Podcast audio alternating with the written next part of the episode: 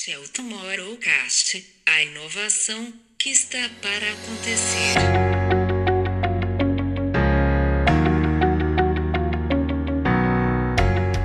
Filosoficamente, o time inteiro da Mind, apesar da gente ter uma área de curadoria, todo mundo é curador porque cada um é curador do interesse que, de si próprio. Então, certamente que o meu feed é diferente do feed da Fátima, diferente do feed da Preta Gil, diferente do, do feed da pessoa de curadoria. Um pouco de tempo atrás, a gente criou um tema que a gente chamava de índice Mind de diversidade. Não saía uma curadoria da Mind sem que a gente tivesse o olhar da diversidade, da inclusão nela e apresentasse para as marcas, mesmo a marca não pedindo.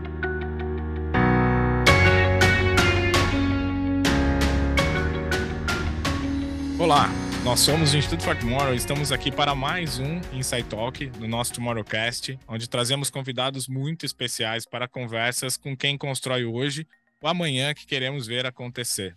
Vamos sair das tendências e olhar na prática quem está a transformar negócios, marcas, narrativas e, como a gente gosta, criar futuros. Muito bem-vindos para aqueles que estão chegando pela primeira vez ao Tomorrowcast e para quem já é de casa.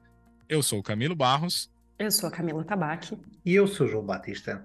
E no episódio de hoje, seguindo aqui na provocação de que se queremos olhar para o futuro da publicidade, comunicação e marketing, e grande parte disso tem vindo aí da Creator Economy, essa transformação aí, como a gente tem falado nos últimos episódios, a gente recebe aqui, ah, eu sempre falo isso, mas esse aqui merece essa essa levantada aqui, Carlos Scapini, meu grande amigo, CEO da Mind, a maior empresa de marketing de influência do Brasil. A gente vai falar de um monte de coisas aqui, um monte de, de cases, de histórias, mas como, na verdade, ele, junto com a Mind, tem transformado essa indústria que aponta aí, pelo tudo que a gente vem discutindo aqui no Tomorrowcast, como a publicidade do futuro. Scapini, bem-vindo ao Tomorrowcast, finalmente. Ah, vou dar um grito, olá! Já que o Camilo não gritou, não. Finalmente eu fiquei feliz pelo convite, né? Implorando por indiretas para ser convidado, mas chegou meu dia. Que bom, que bom. Nossa, muito bom, assim. E a gente vem aí, né, numa série discutindo a Creator Economy. Tá faltando aqui na nossa conversa uh, um player que hoje tem sido tão relevante aí no mercado. A gente agradece aí. Estamos aqui direto dos estúdios do, do Tomorrowcast e uma honra aqui. Prazer.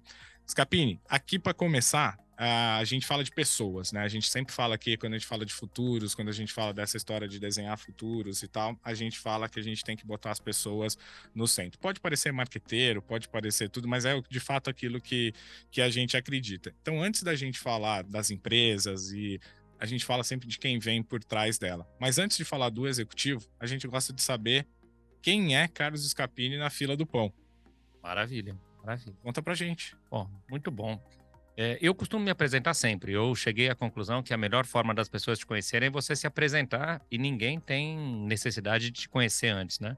Então, eu sou o, o filho da Neuza, sou marido da Flor, sou pai do Luca, sou corintiano desde que eu nasci, sou parrilheiro amador, sou nerd profissional é, e nos últimos anos estou aqui navegando no que agora chama Creator Economy, porque esse nome não existia até algum tempo atrás, né? É um prazer. É, o, o, Camilo fala que nós somos amigos, a gente é amigo há muito tempo e a gente tem a mesma religião, né? Eu sei que vocês não falam de religião aqui no, no podcast, porque não é correto, mas a gente é adepto do corintianismo. Exatamente, e, exatamente. Que é a religião a ser cultuada mesmo, né? E é, já que a gente fala de futuros, é a religião do futuro, né? Onde a gente já traz essa, essa conversa aqui. Mas tem outra coisa aqui que a gente é apaixonado, Scapini, que é por criatividade, inovação. E a gente, eu, como você bem sabe, ali, minha trajetória profissional em agências, o João, criativo de agência, a Camila, dentro de agência, a Babi, que não está aqui com a gente hoje, mas também com toda a sua construção ali dentro de agências, mas uma coisa que provoca muito a gente é da onde a gente está para onde a gente tem que ir, para esse futuro. E a gente tem falado muito ali, quando a gente fala de propósito, da autenticidade das marcas, é, como fazer com que as marcas sejam ativistas nesse processo de transformação social e de negócio, né, e na forma que elas se comunicam, a gente tem falado muito da Creator Economy, que você mesmo disse aí que é esse termo novo, tudo. Depois a gente quer te ouvir também sobre essas mudanças de, de termos, mas que vem o impacto das novas gerações, né? A gente teve aqui alguns episódios atrás um bate-papo com a Mari Galindo falando de Gen Z e o quanto é diferente da, da, nossa geração. A gente tem exemplos em casa, né, do, de como é que essa geração consome a gente mesmo e como é que a gente tem que entender eles de, de alguma forma. Eu tenho uma, uma, uma história engraçada aqui. Camila casou, tá voltando agora aí. E eu tava no, no, no, casamento da Camila e eu era daquela turma que não tava muito entendendo as músicas, né? Uhum. E aí eu fiquei sentado ali e tal. Chegou uma amiga da Camila e sentou na, na mesa comigo. E eu falei, ah, mas não tá lá curtindo ah, as músicas e tal. Eu falei, pô, mas é divertido, olha que legal e tal. A hora que eu vi, ela tava conversando com a minha filha e ela entendia tudo sobre cultura asiática, que é onde minha filha tem. E eu não tenho o mínimo repertório para isso, tô tentando aprender. Então, o quanto a gente precisa de fato entender e de acompanhar essas mudanças e tudo, e passa, obviamente, sobre o futuro da, da comunicação.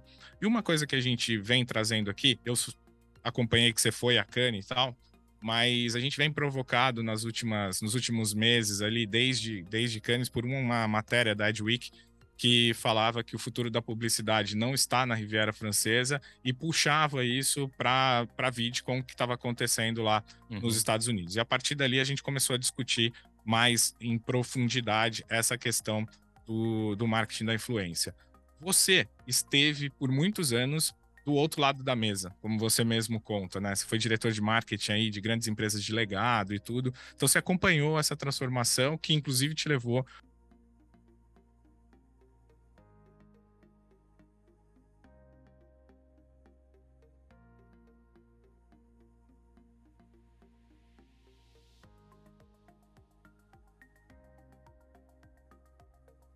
Eu acho que antes disso, tá? até para dar contexto para quem está para quem tá nos ouvindo, é, eu realmente fui um profissional de marketing, né? Minha carreira foi toda feita. Eu não sou um profissional de agência ou nem ou não de criatividade, como vocês colocam. Eu sou um profissional de marketing com, sei lá, 31, 25 anos formais, 31 anos informais, é, conversando na cadeira de marketing, desenvolvendo marcas, projetos, histórias e tudo.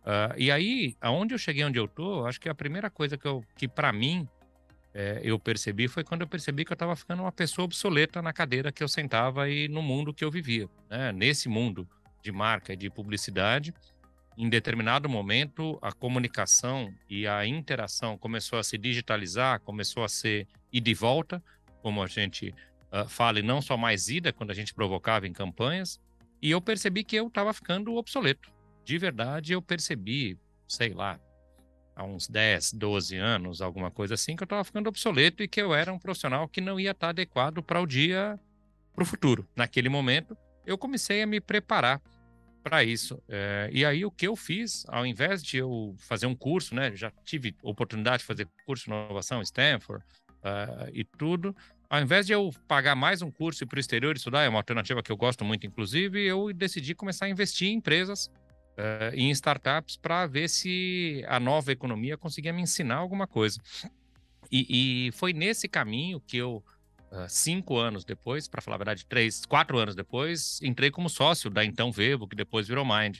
Uh, da minha, do meu desconforto e da minha vontade de não ficar obsoleto. Eu acho que esse é, talvez seja uma discussão que vocês possam ter uh, quando a gente está vendo qual é o papel do profissional de marketing do futuro de uma maneira ou de outra. Mas dito isso, é, é muito natural e, e, óbvio, hoje em dia, falando que todo mundo tem que estar presente uh, no social, na internet, no digital. Vamos usar o nome que a gente quer. Eu já, eu já brinco que o, programático e o digital já são do ano passado, não são, não são do ano que vem. Uh, então, sim, o, o, acho que o grande desafio que a gente tem é aonde você vai buscar se inspirar e aonde você vai buscar aprender aonde está essa nova economia. Sim, a Riviera tem muito para oferecer, assim como o Web Summit tem muito para oferecer, assim como a VidCon tem muito para oferecer, mas no final do dia o que a gente precisa olhar é quando é que está indo o comportamento do consumidor. E o comportamento do consumidor passa necessariamente pelo, pelo celular. A gente tem estudos que mostram que a gente é, roda 90 metros por dia o feed nas redes sociais que a gente assiste. 90 metros por dia, se você olhar com o nosso dedinho passando, é muita, é muita coisa. Então, para mim, é, aonde a gente vai buscar inspiração ou relacionamento, é, no final do dia, pode ser na sua casa mesmo, que é o consumidor do futuro, pode ser na minha casa, que é o consumidor do futuro. O que a gente faz é buscar um pouco mais de tendência e de número para descobrir e antecipar, porque a gente quer estar tá lá antes dos outros, né? Não é um lugar que a gente quer estar tá depois, é uma festa que a gente quer fazer a festa. A gente não quer entrar nem de penetra e nem chegar quando a festa está acabando. Né? Exatamente, a gente tem que estar tá nela, né? Não só preparar o que vem pela, pela frente aí. Eu quero então aproveitar essa linha que, que você estava seguindo, Scapini, e, e a gente falar sobre, né, você falou sobre a janela que a gente olha, é, e essa janela é muito ampla, né? Acho que uma das principais dificuldades para as pessoas é exatamente é, conseguir entender é, qual que é esse qual que é esse filtro e uma das coisas que tem surgido muito é exatamente a questão de dados, né? É, como é que a gente olha para dados, como é que a gente faz esse filtro, essa gestão de dados ou mesmo captação e queria trazer uma percepção sua de primeiro é, como é que hoje vocês olham para dados, né? O que, que, qual é o papel do, dos dados hoje dentro é, da Mind, tanto no que diz respeito aos próprios é, criadores de conteúdo, quanto é, aos clientes e o que, que você acredita e que está essa, aonde que você acredita que os dados têm um papel relevante, até onde eles vão, porque muito do que a gente discute aqui é uma dificuldade, inclusive, das marcas de entender esses dados, mas muitas vezes de transformar esses dados em uma, em uma ação relevante, né, em, um, em parcerias relevantes com produtores de conteúdo, não simplesmente é, tratar esses dados unicamente e olhar, por exemplo, qual é o número de, de likes ou de conversão, que, que a gente já sabe que isso é uma forma muito simplista de olhar estratégia, principalmente quando a gente fala de é, da, dessa economia né, de, de criadores de conteúdo. Ah, maravilha. Bom, os dados não tem, não existe como você estar tá numa plataforma rastreável e ignorar dados. Muito pelo contrário. O que a gente fez desde o início da Mind é começar a capturar uh, os dados e as informações e começar a criar uma base de dados própria. Então, hoje em dia, a gente tem uma base de dados grande dentro de casa, segmentada uh, pelo, pelo, por marcas, pelo tipo de cliente. Obviamente que a gente usa isso com todos os, o, o, o, todo o respeito às leis e, e, ao caminho, mas a gente tem um aprendizado muito grande que acontece. Uh, a, a, segunda coisa é que não são todas as informações que estão disponíveis do jeito que a gente gostaria. É, a, as marcas e as agências estão muito acostumadas com a disponibilidade de dados do programático e com a instantaneidade do programático.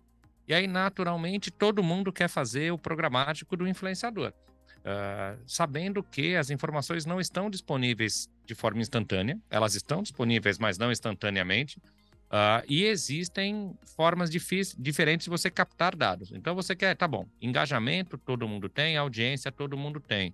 Quero ver aqui sentimento da, dos comentários, que vai além, é, é, é um grau além do, do engajamento. Não é toda ferramenta, toda plataforma que passa tem muita gente que faz sentimento na unha, né? Na unha é assim, ó, positivo, negativo, fazendo pauzinho na, na, na mão e depois joga no Excel.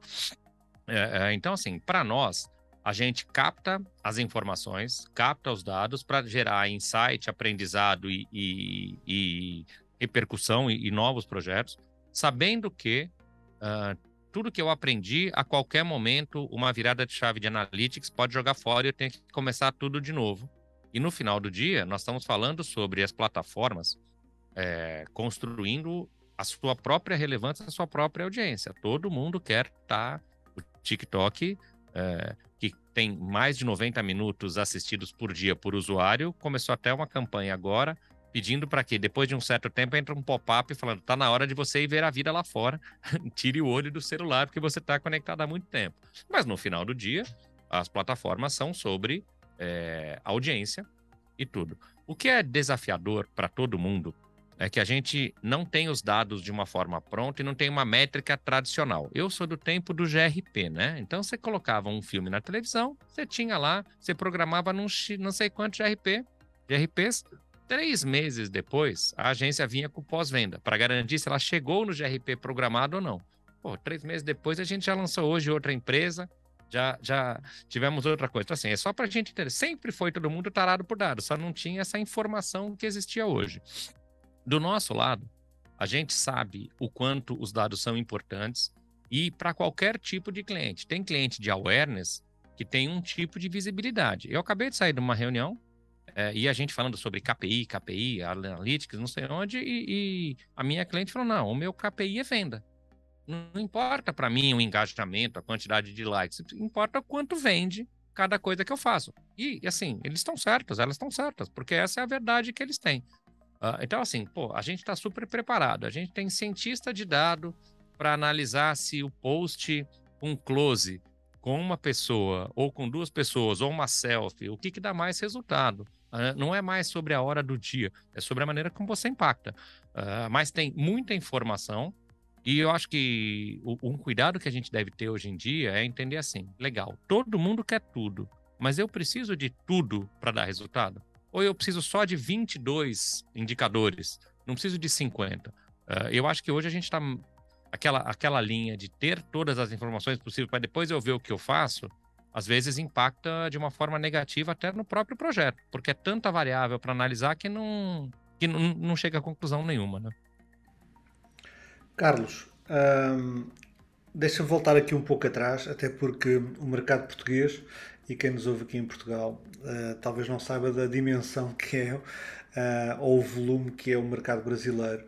E acho que em números recentes, até foi a Babi que nos passou por mensagem, eh, dizia que só no Instagram o Brasil tem 9 milhões de influenciadores, desde os micro aos macro.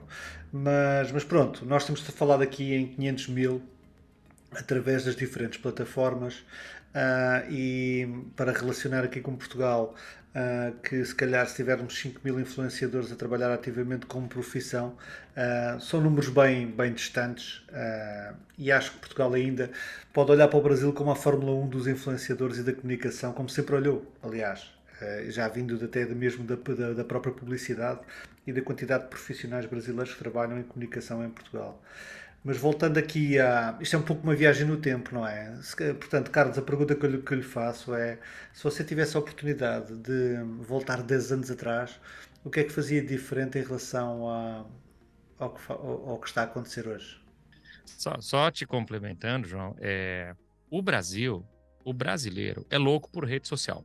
Não é de hoje, é desde, é desde Orkut, desde ICQ e tudo mais. Então, essa é uma questão que é a característica. É, você olha hoje para o consumidor brasileiro, o consumidor brasileiro está nas redes sociais o tempo inteiro, e aí não é questão de dizer se está certo, se está errado, é, é a característica. Uh, a gente, na verdade, o, o, o brasileiro é, é, o é a população mais impactada por redes sociais no mundo, só su já superando a China, que até então era essa referência. Esse é um estudo do Global Consumer Survey. Uh, então, assim, é, o brasileiro é apaixonado por rede social e, em última instância, o brasileiro é apaixonado pelo convívio. A rede social, no final do dia, propõe um pouco mais de convívio uh, dessa, dessa maneira. Agora, como é que a gente. Eu tenho certeza que há 10 anos, nós estamos falando aí 2012, de uma forma ou de outra, Uh, a gente teria outra maneira de colocar. Eu não vou lembrar aqui na linha do tempo o que, que existia em 2012, talvez existisse foto só, né? Existisse texto, existisse foto. Feed de fotos organizado. É, eu lembro quando a gente. Chamado fal... Instagram. É, quando a gente falava que o consumo de conteúdo ia mover de foto para vídeo, eu li diversas matérias falando que ia ser impossível uh, ser é, o conteúdo de vídeo tão disseminado quanto é hoje em dia. Como também eu lembro de ter lido que era impossível o conteúdo de foto ser disseminado como estava naquele momento, porque a gente era a geração do texto, né? A gente sabia mandar texto, não sabia mandar texto com foto. Uh, então, ao invés da. Certamente que é, quando a gente impacta com uma nova geração acontecendo, você vai ter um nível de desenvolvimento muito diferente. É, e aí, é só comparando o Instagram é uma rede onde você é, preza pela estética. O TikTok é uma rede onde você preza pelo conteúdo e pela, pela uh, disseminação do conteúdo e por você contar as coisas como funcionam. Então, é, eu diria para você que nunca eu imaginaria, naquele momento, em 2012, que você ia poder editar os seus próprios vídeos e ter um app que é melhor do que uma mesa de edição de qualquer lugar, uh, que é o que é o TikTok hoje, de uma maneira ou de outra.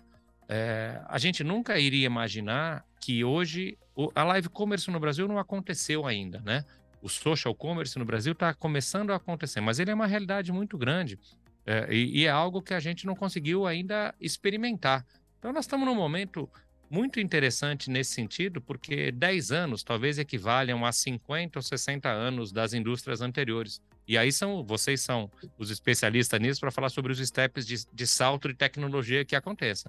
Eu queria, eu fiquei com medo de você me perguntar o que vai acontecer daqui 10 anos, porque essa é a pergunta realmente que não. 10 anos são mais duas gerações pela frente, eu não saberia te responder ainda. Ah, muito bom. E, bom, a gente falou agora um pouco de como é que as plataformas é, mudaram, é, não só as plataformas, né? A gente tem discutido muito tecnologia, a história de 5G, o que vai ser possível, né? Como é que também vai mudar é, a história de realidade aumentada, imersiva, etc., que vai ser possível, não vai ser possível, e que só será possível exatamente por existir um, um 5G. É, mas eu acho que tem uma outra coisa que a gente tem discutido muito, que é o que as redes sociais trouxeram para a gente de mudança, inclusive nessa produção de conteúdo, né? Em quem são os produtores de conteúdo. É, a gente sabe que, que a Mind tem hoje um papel aí de referência quando a gente fala é, de comunicação diversa, né? De, enfim, quando a gente fala de mulheres é, e o papel é, das mulheres, de comunidade LGBTQI a mais, é, de pretos na liderança e no cast, enfim, de, né? De vários é, vários tipos de diversidade aqui. E Queria que você falasse um pouco para a gente de como é que esse cenário mudou também, que eu acho que vocês acompanharam muito dessa mudança dentro das, das redes, né? E é, de como é que esses temas foram sendo é, empoderados e como é que vocês atuam nesse sentido para também trazer as marcas é, de uma maneira que a gente já, já passou a evitar né, a questão de propósito, mas trazer com uma é, com propriedade realmente esses temas para dentro da, das marcas, né? Como é que a gente traz isso de uma maneira que é uma maneira sincera, que é uma maneira é, verdadeira e não simplesmente como ações de, de marketing é, puras e simplesmente pela ação. Ah, pô, maravilhoso falar nisso, porque é, é, um tema do qual a gente se orgulha muito. Em primeiro lugar, é, a gente tem que falar de dentro de casa. Dentro de casa, é, foi uma, eu diria que foi menos uma decisão, e não foi uma decisão de negócio, mas uma decisão de propósito de verdade. Né? A Fátima e eu somos executivos de companhias tradicionais há muito tempo e tivemos muitas experiências né? em empresas nacionais, empresas internacionais, multinacionais, empresas de dono e, e, e assim por diante. Uh, e na hora que você se coloca nesse papel de empreendedor, eu acho que tem, além da gente querer fazer as coisas darem certo, né? A gente abre um negócio para ele dar certo, a gente também faz um negócio para que ele seja uh, o negócio que a gente acredita e a referência. Então, eu, eu gosto de dizer, uh, e a gente está trabalhando para isso, que a Mind é a empresa que eu gostaria de ter trabalhado na minha vida inteira. Para que a Mind seja essa empresa, ela tem que ser um reflexo do que é o Brasil, do que é o mundo. Então, ela tem que ser uma, uma empresa não só diversa, mas que promove a inclusão. Uh, e esse é um processo. Então, nós começamos isso mais como uma filosofia e uma crença do que uma estratégia de negócio de uma maneira ou de outra. É óbvio que, na hora que você tem dentro de casa é, a diversidade acontecendo de uma forma absurda e, e, e, completa, você tem oportunidades de negócio que você se aproveita muito mais. E é muito simples. É, é, a gente tem hoje, dentro de casa, 70% de pessoas que são é, pessoas pretas, LGBTQIAP+, são mulheres, e isso em todas as áreas. Então, a gente gosta de falar que você tem que ter a inclusão, mas não é a inclusão no programa de estagiários, a inclusão no programa de trainees ou nos assistentes. Você tem que ter a inclusão em todos os níveis. E é isso que a gente acredita. A gente colocou para nós uma meta de ter uma inclusão de 50% de funcionários pretos nos níveis hierárquicos. Isso virou um mantra e é normal hoje em dia você fazer essa análise. a partir de que a gente chegou nesse lugar, então a gente já passou a, a, a ser reconhecido como uma empresa que as pessoas pretas se sentem confortáveis e acolhidas para trabalhar. Essa é uma coisa que, poxa, nós aqui, quatro pessoas brancas no meio de uma entrevista, não conseguimos entender. E, não, e, e por mais que a gente tenha, a gente não consegue entender porque a gente não passou por isso. Uh, a partir do momento que a gente tem uh, esse, esse caminho, a gente se sente mais confortável de fazer a provocação para o mundo também. Então é verdade, a gente tem, o nosso casting ele é muito diverso uh, e a gente tem o, o, retrato do que a gente entende que é a sociedade. Lá, um pouco de tempo atrás, a gente criou um, um, um, um tema dentro dos nossos planos que a gente chamava de índice Mind de diversidade. Não saía uma curadoria da Mind sem que a gente tivesse o olhar da diversidade, da inclusão nela e apresentasse para as marcas.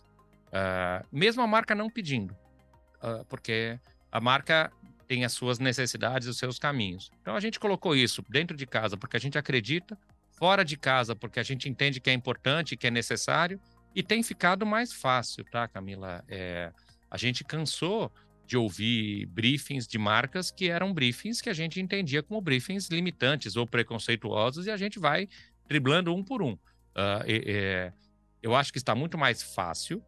É, é, as marcas gostam, estão entendendo. Então, se não é pelo amor, é pela dor, né? Se não é porque você acredita, vamos fazer porque é necessário, porque senão eu vou ser cancelado se eu não fizer. Mas uh, este é um processo. De, o, o, o ponto todo é assim: a gente está disponível para quem quiser conversar sobre o tema. Quer conversar sobre diversidade? Semana, há uma semana ou duas, nós fizemos um, um workshop sobre uh, diversidade para um grande grupo de comunicação, onde a gente está ajudando. Eles têm uma série de iniciativas, a gente está ajudando eles a entenderem como é que uh, uh, eles podem trabalhar melhor para eles mesmos e para os seus clientes. É um processo. Eu diria que hoje em dia é algo muito natural para nós, porque já é faz parte do nosso pensamento. Tem gente que ainda tem que pensar. Uh, por exemplo, sei lá, exemplo bobo, a gente não pensa para escovar dente. Uh, depois, num momento da vida, você tinha que pensar. Hoje em dia, para nós, esse tema é natural. Eu acho que tem gente que ainda está pensando para escovar dente. Então, se alguém quiser, uh, a gente ajuda você a pensar e vamos trabalhar junto, não tem problema. É, a Babi sempre traz aqui que a, as pautas né, de SG Hoje elas transitam ainda muito no marketing do que na, na liderança, na cultura corporativa, mas que, por outro lado, é o começo, né? Onde as marcas de fato pretendem ali é, seguir. Deixa eu pegar um ponto aqui, até dessa construção da Mind, de fato ser a referência em diversidade, e falar de novo aqui da Babi, que não, não tá aqui com a gente hoje.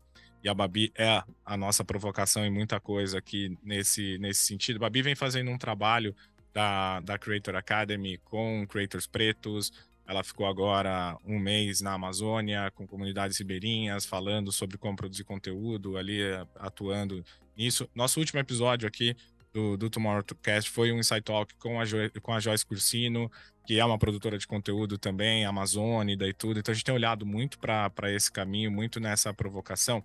E olhando até para o meu negócio no dia a dia, né, as coisas das plataformas digitais e tudo, e o quanto elas evoluíram, a gente sai desse estereótipo quando a gente fala do uso de influência, aquele estereótipo quase que negativo que se imputou na blogueirinha, né? Que tem as músicas, tem aquela coisa e sempre taxada ali como negativa, e a gente vem para o creator, para esse cara que produz conteúdo, para esse cara que gera a, a sua comunidade, os seus fãs. E esse cara não está mais no eixo, ele não está mais só no Rio e São Paulo. A gente tem aqui projetos incríveis. A Icababi também vem liderando junto com a Leme, com o Digital Favela e tudo, que estão aqui no eixo, não tem problema nenhum ter aqui sudestinos e tal, mas é esse olhar de que agora o território ampliou muito, né? Você acha creators na Amazônia, você acha creators no Chuí, você acha creators em qualquer lugar do, do Brasil. Como é que é o trabalho de vocês nessa busca por esses creators, já que diversidade é um drive do que, do que vocês estão colocando no, no casting.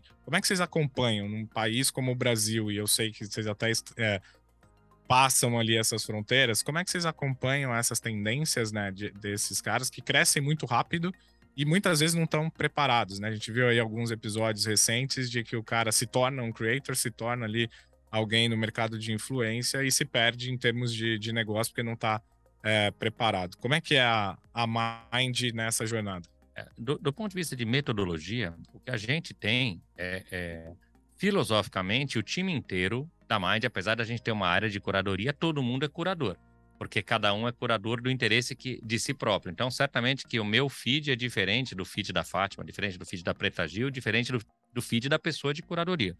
Uh, então, em primeiro lugar, a gente compartilha informações internamente sobre o que a gente tem de bom que está acontecendo. Isso é uma, uma prática. A segunda prática, a gente tem uma metodologia de insight hunting, de descobrir o que está acontecendo.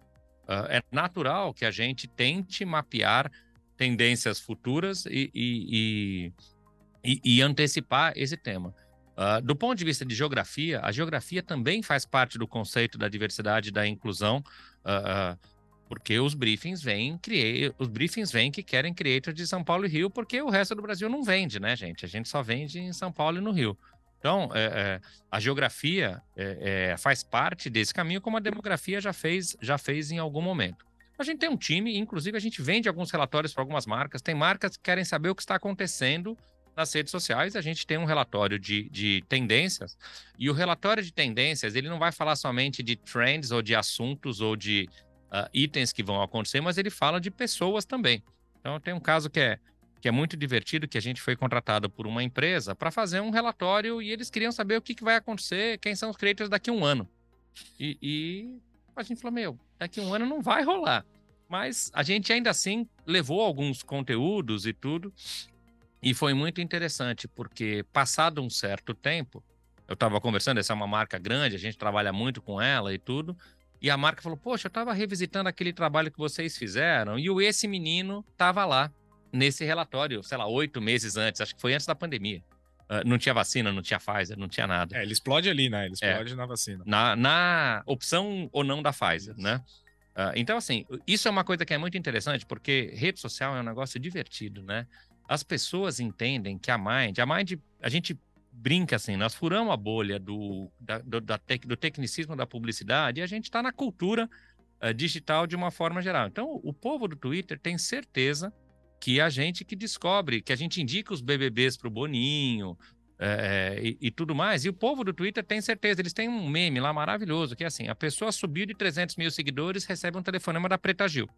Vem para o casting da Mind e assim por diante. Uh, uh, o caso desse menino, a gente estava mapeando ele meses antes dele acontecer. E a gente já estava em contato com ele, com o empresário, com o time, para que a gente uh, pudesse oferecer nomes diferentes. Uma coisa que é legal da Mind hoje, dois terços dos projetos que eu coloco no mercado não acontecem com talentos do nosso casting, acontecem com talentos de fora. Porque a gente é, atende aos briefings e às necessidades, seja com os talentos do casting, seja com talentos de fora do casting. Então, virou meio que uma metodologia. Mas a, a, uma metodologia que ela é continuada gera esse tipo de meme que, assim, quando uma pessoa explode, um pedaço delas a gente já entrou em contato e já conhece. Ou eles nos procuram ou a gente procura as pessoas. Então eles já, já sabem quem nós somos. Então, hoje em dia está um pouco mais fácil também, né? Já foi mais difícil a gente trazer talentos para o casting, né? É, mas antes tinha aquele olhar do BBB, né? Aliás, vocês foram aí a, a equipe oficial, né, que cuidou das redes do BBB durante ali o, o programa. Boa parte do casting de vocês vem ali da, da produção de, de novos nomes que saem ali do, do BBB, e é engraçado, né? Porque o BBB ele tem uma força no Brasil muito diferente de qualquer outro lugar ali no planeta e que gera esses fandoms, sobretudo no Twitter, acho que é por isso que o meme tá lá e vem de lá. Acho que até a, a forma que vocês comentam, que vocês estão ali no, no dia a dia. É, mas vocês têm também fazido com que essa, esse creator ele se torne mais perene, né? Porque antes ele tinha uma explosão de repente passavam meses ali, o Big Brother abaixava aquela poeira, vinha outra coisa. Não, eles estão se tornando profissionais, né? Eles estão seguindo ali. Pega lá, acho que é o Gil do Vigor, que é da outra edição. Hoje ele tá talvez no melhor momento da, da carreira dele e tal, e nasceu ali, né? Nasceu da, dessa vinda. Como é que é essa, essa construção e buscar essa sustentabilidade de carreira para essa galera? O BBB é divertido, é isso que eu falei com vocês agora. É, eu recebo, a gente tem lá um e-mail que chama contato@mind8.com.br, é um e-mail básico que a gente tem que entra de tudo lá dentro. Uh, e eu gosto de ler esse e-mail, né? A, a, as tratativas comerciais é uma outra pessoa, mas tudo que não é comercial sou eu que respondo esse e-mail. E, e, vai chegando agora, ou passou já um pouco a fase de inscrições, a gente recebe dois, três, quatro, cinco e-mails por dia dizendo assim, olha, eu vou entrar no BBB, eu quero que vocês me agenciem. Ou eu recebo. As pessoas acham que acham que vocês que selecionam para ir pro BBB, Aí, né? a outra parte de e-mails é: meu, eu sou uma pessoa legal pra caramba, eu faço isso, aquilo, aquilo, me coloca no BBB. Então, as pessoas já nos dão um poder que a gente não tem. Mas é uma percepção que foi construída ao longo do tempo por conta disso que você falou. É, primeiro, para nós é muito bom. É, é, as pessoas que têm uma pretensão de se tornar uma figura pública, né? quem quer ir para o BBB quer virar uma figura pública. Naturalmente, essa é, é, é esse é o caminho. Uh, e, e, isso já ficou no, no, no, consciente coletivo de que a Mind é uma pessoa para cuidar da minha carreira quando eu for famoso e para trazer dinheiro para mim e para fazer com que a minha, a minha história aconteça. Então, esse para mim é, é, acho que é a maior prova de que a gente deu certo na vida, porque é, a gente furou a bolha do nosso negócio de uma marca me liga e pede para fazer um casting e a gente faz, é um prazer fazer. Mas as pessoas que ainda são não são famosas entram no BBB, deixam uma procuração com a mãe, com o, namorado, com o namorado, com o marido, com o pai e falando assim, ó, daqui a pouco liga para Mind e eu vou ser agenciado pela Mind. Isso é cancelado ou não, vai lá na Mind. Mas né, o cancelamento, todo mundo é cancelado, gente. Nós estamos todo mundo, se não foi cancelado, vai ser. O cancelamento não é algo que é que tem que incomodar. É, o cancelamento pode, tudo bem, tem cancelamentos piores do que outros, mas de uma forma geral uh, é desse jeito. Voltando para a sua pergunta, é, o que no final do dia, eu, eu, vocês devem se lembrar, no começo as pessoas odiavam ser chamados de ex-BBB, né? Tem muitas pessoas que falam, não, eu não sou ex-BBB de jeito nenhum e não sei o que, apesar de ter passado pela casa e tecnicamente ser um ex-BBB, que pisou na casa é ex-BBB. Uh, uh, eu acho que, que a Rede Globo e o programa chegaram num lugar onde reconstruíram o glamour de você fazer parte e ser um ex-BBB. Mas no final do dia, a gente não conhecia o Gil quando ele entrou. A gente não sabia que ele era um economista, afeminado, nordestino, uh, batalhador pra caramba. E a história dele, que ganhou essa visibilidade, permite com que ele construa a sua carreira como criador de conteúdo. Uh, então, é, é menos sobre o presença VIP, né? Eu sou do tempo que a gente fazia, você chamava fazer uma festa, né? Um evento da sua marca, você chamava lá as pessoas para fazer uma presença VIP. E a presença VIP ficava naquelas pessoas e na Caras ou na Contigo que iam te cobrir. Uh, uh, eu acho que a gente saiu daí e nós estamos dando espaço para as pessoas contarem a verdade delas e qual é a história e qual é a dificuldade e o que, que elas têm para contribuir para inspirar as outras pessoas. Então, é, é, é, um mérito muito grande da Rede Globo e da curadoria da Rede Globo conseguir trazer, de, descobrir talentos desconhecidos com tanto potencial. O que a gente faz é ajudar, orientar. Alguns deles a gente somente agencia, ou seja, só vende a publicidade, outros a gente empresaria, ou seja, a gente olha para a carreira como um todo e nós damos suporte.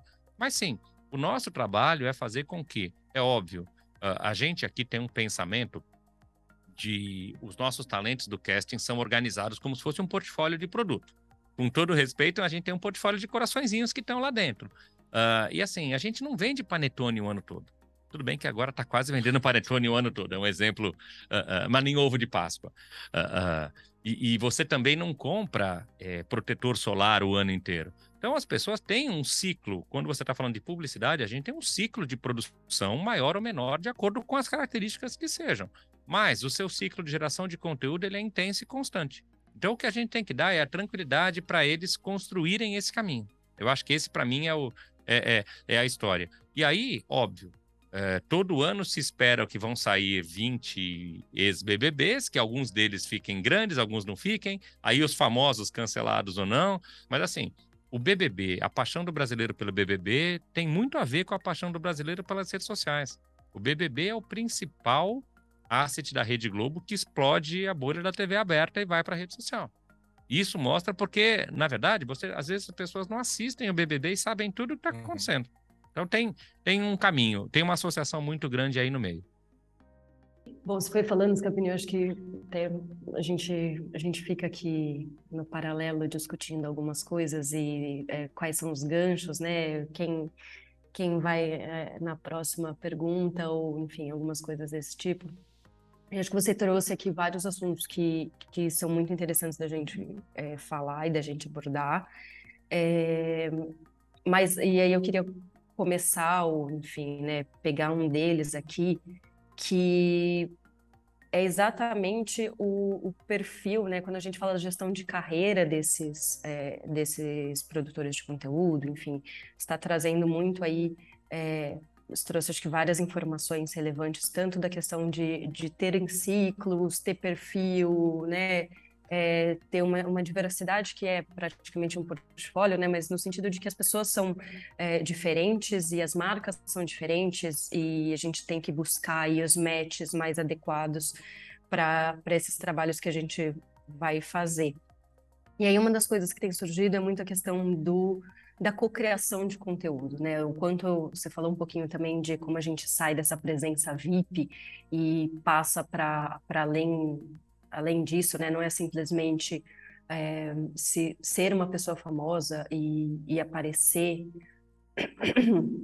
e aparecer num evento ou numa campanha, mas como é que a gente faz uma cocriação é, entre, seja é, marcas ou mesmo campanhas ou eventos, propostas, né, com esses, com esses criadores de conteúdo? Eu acho que uma das grandes coisas que, que surgem é, alguns questionamentos é quais são os, os skills necessários, né? O que que esse é, influenciador, você falou bastante de, de contar a história de cada um, né? De serem pessoas que, que conseguem contar suas histórias ou que transmitem seus valores né, no que fazem, no que trazem para as redes ali, mas queria trazer um pouquinho desse, desse olhar de quais são as características, né, desses novos, não novos, mas desses produtores e co-criadores de conteúdo quando a gente fala de pessoas que, que vão conseguir aí ter um trabalho, uma longevidade é, na sua, é, né, na, eu ia falar no seu trabalho, né? Mas, enfim, quando a gente olha, porque isso são carreiras. Querendo ou não, isso são carreiras. Assim como artistas musicais, né? É, eles precisam construir suas carreiras. Então, queria que a gente falasse um pouco de, do que são esses, esses skills que a gente está vendo eles desenvolverem é, conforme o mercado também está amadurecendo. Não, legal. É, é... Bom, o, o, criador de conteúdo, ele sabe criar o seu próprio conteúdo e se ele já uh, teve algum sucesso ou notoriedade é porque ele tem feito isso bem feito. Aí a marca se interessa em se associar com ele a primeira coisa é entender se essa associação faz sentido ou não, né? É, se ele é vegano, não vai trabalhar para um fabricante de carne, é, é, dentro do exemplo óbvio, mas isso acontece bastante.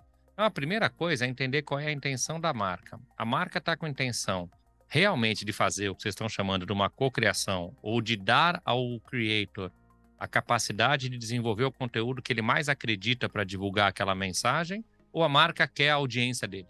Porque são duas coisas totalmente diferentes. As marcas estão muito acostumadas a falar que querem, ah, eu quero co-criar, eu quero tudo, mas na hora chega um briefing quadrado que você tem que ler com teleprompter e com palavras que não fazem parte da vida das pessoas. Então a gente tem que separar essas duas partes.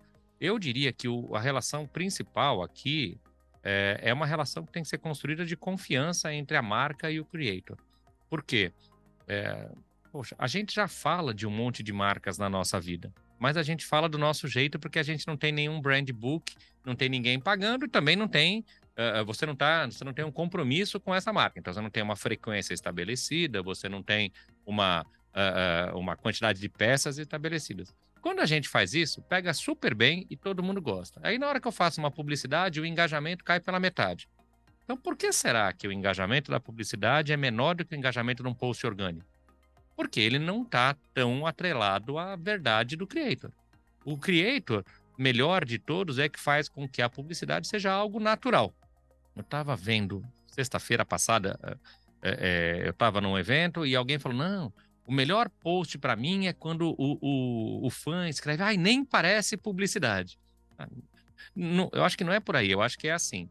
Como é que eu consigo colocar o produto dentro da minha verdade, do meu dia a dia, da minha plataforma, de uma maneira que seja natural, verdadeira. Porque o que acontece hoje é a gente vem de uma indústria onde todo mundo, a marca vem e coloca a sua mensagem de uma forma de interrupção num break ou num anúncio ou no meio de um vídeo que você está assistindo, é, de uma forma que não seja natural a marca tem a chance de entrar no conteúdo do influenciador que todo mundo quer ver. Eu escolhi seguir aquelas pessoas porque aquelas pessoas têm uma verdade para mim e que vão fazer diferença na minha vida. Então, assim, se quanto mais fluido, mais natural você fizer isso, maior vai ser a sua identificação. Quanto mais ordens você der, menor vai ser essa identificação e você está comprando ali a audiência dele. E que, gente, também tá tudo bem, tá? É, é, não tem nenhum problema. Só não dá para a gente fingir que a gente quer co-criar. Vamos fazer co-criação e você coloca um brand book de 200 páginas. Então tem um, tem um equilíbrio aí de entender como é que a marca, se, como é que você consome a marca. É, é, a gente, enquanto consumidores, não usamos a marca de acordo com o que falam para a gente usar. A gente usa de acordo com o que nos convém. E a gente tem que encontrar um equilíbrio e chegar no meio do caminho. Porque também, ao mesmo tempo, no final do dia, é uma publicidade. Então tem mensagens principais a serem passadas, tem atributos principais, ou, ou, ou por onde a gente imagina. E o termo influenciadores, que é uma coisa que a mim me dá alguma comissão, e já temos falado aqui, será que não conseguimos inventar um termo melhor uh, para estes criadores de conteúdo? Uh, em vez de ser marketing de influência, que parece assim uma coisa, ainda para mais vindo de uma pandemia, a influência parece assim uma coisa tão negativa. Ninguém gosta de ser influenciado, não é? Como é que podemos dar a volta a este termo uh, que não faz jus ao trabalho que estes criadores fazem? Bom, aí quando você começa a falar de termos, você me coloca na situação entre falar do português original e o português do brasileiro. Uh, uh, eu não vou ter nem a pretensão de entrar nessa. Agora, eu pessoalmente não vejo é, o termo pejorativo no sentido de ser influenciado. Uh, a gente, na verdade, é influenciado a nossa vida inteira. A gente é ensinado e, e o ensinamento já é algum tipo de influência de alguma maneira. a gente tem vários termos. O influenciador ficou mais comum. Pode ser que talvez não seja o termo mais simpático. Eu vou fazer uma paralela. Eu odeio o termo marqueteiro, por exemplo. Que ele ficou tão associado com aquele cara que faz marketing político de qualidade ruim. Porque o, o, a pessoa que faz marketing político bom uh, é um bom trabalho. Ficou tão associado. Assim, eu, por exemplo, quando falo marqueteiro, cara, eu dói no meu ouvido de um jeito ou de outro. Eu não vejo os influenciadores, quando você conversa, incomodados com serem chamados de influenciador. Porque no final do dia, o que a gente faz, o que eles fazem é contar a história deles. Muita gente se associa com a história deles, se inspira e concorda com coisas que eles falam ou não. Uh, talvez a parte influenciador seja só a parte publicitária do negócio. Uh, eu, pessoalmente, eh, gosto de falar do termo creators, gosto de falar do nome talentos, porque no final do dia é o que as pessoas são. Elas estão ali tendo uma habilidade enorme para construir sua mensagem em foto, em vídeo, em áudio, em podcast, uh, da maneira que for, contando essa história. Então, assim, eu pessoalmente não vejo um grande problema e não acho que a gente tem que se enganar, não, porque no final do dia nós estamos falando sobre, sim, sobre uma pessoa influenciar a outra, uh, seja num comportamento, seja na compra de um produto. Uh, e tudo mais. Então, para mim, não é, não é um termo ruim. Não, ruim mesmo é marqueteiro, que a gente devia tirar. Então, vou pegar aqui o termo marqueteiro e, e vou usar aí para recente contratação de vocês. Mas com o lado positivo, vai. Vocês recentemente aí contrataram o Cirilo, que é um marqueteiro de respeito no, no, no, mercado, né? Tem, passou aí por todas as empresas de legado aí. E com o título né, ali de, de CMO, se eu não estou enganado ali, mas que basicamente ele tem ali como foco expandir as receitas dos minders, né? E aí a gente está falando dos influenciadores, creators ali, para além da, dessa publicidade do Clube Post, né? Da, dessa relação. Quais são essas frentes aí que já dá para adiantar? Eu sei que eu faço parte de uma delas, porque a gente tem um trabalho conjunto ali que a gente tem feito de tirar a, a, publicidade do feed do influenciador, do creator, e trazer ele como elemento criativo no feed da marca, né? E aí ter essa construção que ele não, não vai flodar ali a, a, o feed dele, não vai ter ali uma adesão direta com aquela marca e tudo. E é de fato uma publicidade, tem ali uma construção, tem muito mais a ver com linguagem, com posicionamento, mas sei que as pretensões de vocês ali são muito maiores em relação a isso, em relação a ter o creator, ter o profissional como de fato um asset ali, falando até em IPO. Uhum. Conta um pouquinho pra gente. É, é. O, o, Cirilo é um CMO mesmo, não é marqueteiro, não é CMO, mas você tá certo na, na sua provocação. É, na verdade, o Cirilo é um grande gestor de portfólio de produto. Ele fez a carreira dele em empresas com lançamento, desenvolvimento implementação de gestão de portfólio de produto. Como eu comentei com vocês no, no início do nosso papo, a gente sempre pensou no nosso casting como um portfólio. É, o casting, inclusive, ele é segmentado uh, de acordo com o portfólio. E aí, nesse sentido, que a gente precisou agora, no momento que a gente está, a gente tem um time artístico, né, que é quem faz o relacionamento diário com os talentos de 70, 80 pessoas. A gente imaginou que a gente precisava aumentar a orientação para a gestão de portfólio para além do que a gente vinha fazendo. E achamos a oportunidade de trazer o Cirilo, que é uma pessoa com muita experiência no mercado, uh, nos ajudando. Então, o primeiro tema é esse.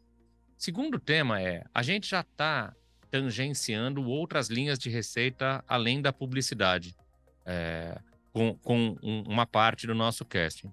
O que a gente quer, na verdade, é estruturar propostas de valor efetivas que tenham rentabilidade, que tenham produtos com maior continuidade. Então, vocês falaram muito sobre carreira, nós estamos falando aqui sobre carreira e estamos falando sobre carreira do, do creator como uma empresa de uma maneira ou de outra. Então, assim, a gente sabe que existem, pelo menos, a gente estava discutindo isso ontem, outras 12 linhas de receita além da publicidade. É, e o que a gente quer é estruturar e preparar cada, cada talento do nosso casting. Logicamente que não são todos os 400 que vão trabalhar com todas as linhas, mas pegar a, aonde cada um deles tem o seu melhor e construir propostas de valor nesse sentido. E que sim, virem produtos reais, que tenham continuidade, que sejam vendidos, que não sejam somente o licenciamento tradicional, a gente já faz isso há algum tempo, ou collabs pontuais, que a gente também costuma fazer, mas sim construindo a carreira do influenciador como uma proposta de valor real, vai estar envolvido com produto e serviço, e sim, é, com a governança adequada, essas empresas podem ser parte de IPO de uma forma separada, se vai ser de uma forma separada, em grupo, aí tem um monte de alternativas no mercado que a gente está avaliando. Mas é, é, é justamente a gente inspirar na indústria para continuar esse caminho a gente tem diversos cases de marcas ligadas a influenciadores no mundo uh, e, e vamos começar a construir essas histórias aqui no Brasil também. Olhando agora para o futuro, há bocado olhamos para, para, para o passado e falámos 10 anos atrás, mas o futuro já está a acontecer, não é? Estas, uh, estas buzzwords que invadiram de repente aqui os nossos feeds de Web3, metaverso, NFTs, um, já está toda a gente e todos os marqueteiros uh, doidos para entrar nesses universos um, e fazerem qualquer coisa. Uh, como é que a Mind e como é que vocês estão a preparar uh, esta digitalização do negócio? Uh, como é que vocês estão a preparar o casting, as novas receitas, a gestão descentralizada? Fala-nos um pouco como é que vocês estão a olhar uh, para esta revolução que está, que está a acontecer. Aliás, eu depois tenho uma ideia e queria pedir para a Mind até porque eu estava a pensar em perpetuar uh, o meu avatar. Um dia vou morrer, mas o meu avatar vai cá ficar em algum metaverso que eu ainda não sei bem qual é. Uh, e eu queria já agenciar uh, com vocês essa, essa possibilidade. A gente, a gente pode conversar, isso eu não tenho a menor dúvida. É, é, a gente está sempre atento para todas as possibilidades que existem. Então, assim, a gente já tem um time especializado em NFT, já temos casos de NFT ligado à música que não feitos pela Mind direto, mas empresas parceiras e os sócios da Mind em outras empresas também, também já fizeram. Uh, e o que é importante para nós é assim: nós temos que estabelecer o planejamento de cada um dos influenciadores para eles fazerem parte dentro dessas novas linhas. Uh, e aí, cada um deles vai encontrar o seu próprio caminho. Como ainda nem a meta sabe direito como é que vai funcionar o, o metaverso, está todo mundo tateando de uma forma ou de outra. Mas eu posso contar para vocês, por exemplo, a gente fez um show da Pablo Vitar dentro do metaverso apoiado pela Amistel, que tinham 180 mil pessoas assistindo ao mesmo tempo. Maior audiência que ela já teve uh, dentro dos shows, dos shows que ela fez. Uh, a gente ainda tem, como todo mundo uh, sabe, uma série de dúvidas, de limitações e de incertezas. Porque é, é tudo bastante novo. Tem algumas coisas que nós temos certeza, tem algumas coisas que a gente tem somente somente dúvidas. Então, assim, pode ser que Avatar seja um caminho, pode ser que Avatar não seja um caminho, pode ser que uh, um novo corpo seja o caminho, pode ser que você vai se perpetuar através de um novo corpo e não só de um Avatar, uh, uh, de uma maneira ou de outra. O que a gente tem feito é assim. A gente executa muito bem executado o presente e continuamos pensando no futuro o tempo todo, porque é, a gente quer fazer parte do time que ajuda as pessoas a, a, a fazerem esse, esse, essa transformação para o futuro. Então, é, é, é, esse o tema. Aonde for importante e relevante, vai fazer sentido. O que a gente vai ter que entender é É, e nós temos time, estrutura para isso, temos talentos para isso e como é que a gente vai utilizar melhor essa relação. É uma grande matriz onde a gente olha quais são as oportunidades, quais são as pessoas do casting, quais são as marcas que querem se envolver, sejam marcas próprias ou sejam marcas que já de legado, como vocês gostam de falar aqui, uh, para que a gente possa uh, se organizar aqui. Então, para mim, é assim, é mais um processo, tá? A gente está sempre é, pensando nisso o dia inteiro. E será que há espaço para haver influenciadores não humanos? Mas nós já temos, né? Mas ainda nesse, nessa coisa de avatarizar quem é, tipo a Satinho da, da Sabrina, a Boca Rosa que lançou a dela tal, mas a gente tem a Lu, que é 100% digital, né? É, é, é, assim, eu, eu não vou saber dizer os números da Satinho de uma forma ou de outra para poder fazer uma análise sobre o, o que é a história. O que eu sei é que existem muitas opções Uh, e isso aí sempre existiu, né, gente? É, você pega no Instagram, as pessoas têm lá o Instagram normal, o Instagram PVT, que é fechado só para não sei quem. Gente, são, são personagens. Né? Às vezes a gente fica discutindo quem é o personagem. E o personagem é o que fala com todo mundo ou o personagem é o que está interno? Então, assim, é, é uma questão de enxergar. A gente já tem influenciadores. A Lu, eu acho que é o maior exemplo que foi construída a partir do zero, a partir de uma verdade, uh, e que ela tem o seu papel, né? A gente a gente ajuda a Lu de vez em quando a fazer algumas coisas também. É muito divertido, porque a Lu é uma pessoa. Ela só não tem um corpo, mas ela é tratada como uma pessoa e como uma celebridade. Ela tem todo o staff uh, fazendo os trabalhos para ela. Eu, eu, imagino que esse seja um caminho que possa acontecer. O que a gente vai entender é se ele vai estar escalável o suficiente para virar uma tendência ou se é somente uma oportunidade menor que apareceu. E nessa questão de metaverso, os don'ts também vão aparecer no digital e implicar na pessoa humana. Não é um, um outro personagem, é a mesma, mesma coisa, né? Exatamente. Mesma pessoa. Scapini, você trouxe ali a Lu. Eu vou pegar ela para trazer um ponto aqui para a gente fechar. É, como a gente falou muito aqui, vocês têm uma, uma referência na diversidade, na inclusão, em todas as discussões que a gente vem enfrentando. Infelizmente, a gente está aí nessa polarização gigantesca, beirando eleições, e a gente não sabe mais nem o que é verdade, o que não é ali, a gente sabe o que a gente não quer de alguma forma. E a gente falou da Lu aqui, a Lu recentemente se posicionou ali, é, escolhendo um lado, escolhendo uma forma. Como é que tem sido isso para vocês em relação ao casting da, da Mind, né? Como a Babi costuma dizer aqui, neutro ultimamente é só o sabonete do bebê, né? O resto a gente precisa tomar uma posição, a gente precisa de alguma forma escolher um lado e se posicionar. Como é que tem sido isso nesse período tão quente e que já estamos vivendo? Bom, em primeiro lugar, cada talento é dono do seu próprio conteúdo uh, e dono da sua própria verdade, e a gente não só incentiva, como acredita que eles tenham que é, se posicionar. De verdade, eu entendo que a solução que a gente vai ter para um Brasil mais equilibrado é que todo mundo saiba a opinião de todo mundo e a gente não tenha vergonha de ficar escondendo. O Brasil é o país da vergonha. A gente tem vergonha de falar quanto a gente ganha, a gente tem vergonha de falar é, que a gente discorda do outro na reunião porque tem medo de não ser bem aceito. A gente tem vergonha de falar em público para quem que a gente apoia, quem que a gente não apoia. É... Então, assim, a primeira coisa, a Mind, como empresa, a gente apoia que todos os talentos se posicionem politicamente e não importa para quem, contra quem, se posicionem porque a conversa é o que vai fazer a gente subir do patamar que a gente está e para um outro patamar. Uh, e nessa linha, eu acho que fica um recado maravilhoso a Lu fazer isso, porque no final do dia a Lu representa uma marca, nós não podemos nos esquecer. Então nós estamos falando aqui de uma marca se posicionando, que é o que eu acho que é o mais importante.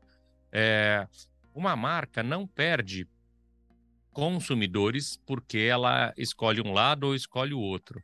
Ou se ela escolher um lado e perder consumidores, é parte, tem que ser parte do plano de negócio da marca fazer isso.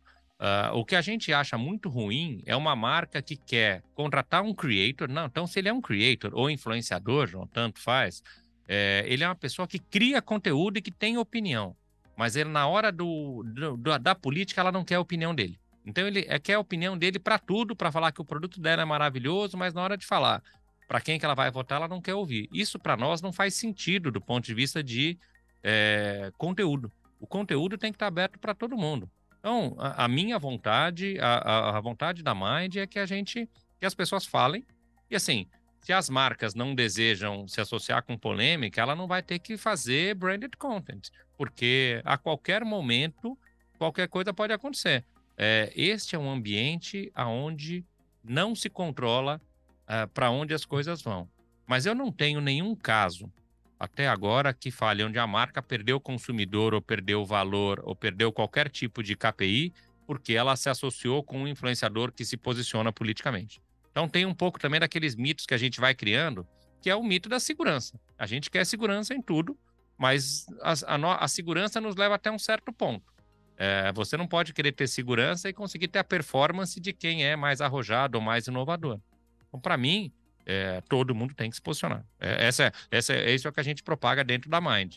Maravilha. Eu avisei que a gente ia seguir aqui, ia estourar qualquer é, tempo que a gente pudesse prever. Conversas entre a gente sempre rendem muito, mas ali vamos chegando ao fim desta, dessa nossa conversa. Eu queria, de fato, é, enaltecer aquilo que você vem fazendo para a indústria. Eu tive esses dias conversando com o Pedro e falando sobre a necessidade que a gente tem de profissionalizar essa, essa indústria que a gente está aqui colocando como uma das maiores economias ali que a gente tem pela frente. Você tem feito um trabalho aí junto com a Fátima, junto com a Preta ali, não só de profissionalizar esses creators, mas profissionalizar o mercado na busca desses creators. E a hora que a gente fala disso, envolve gente como eu aqui na, na Vidmob, é, as agências, os próprios anunciantes e tudo. Então, fica aqui nosso agradecimento. A gente tem discutido muito essa creator economy a gente, uma coisa que a gente percebe é todo a gente a gente não gosta muito de causa e propósito aqui porque ela se perde às vezes, mas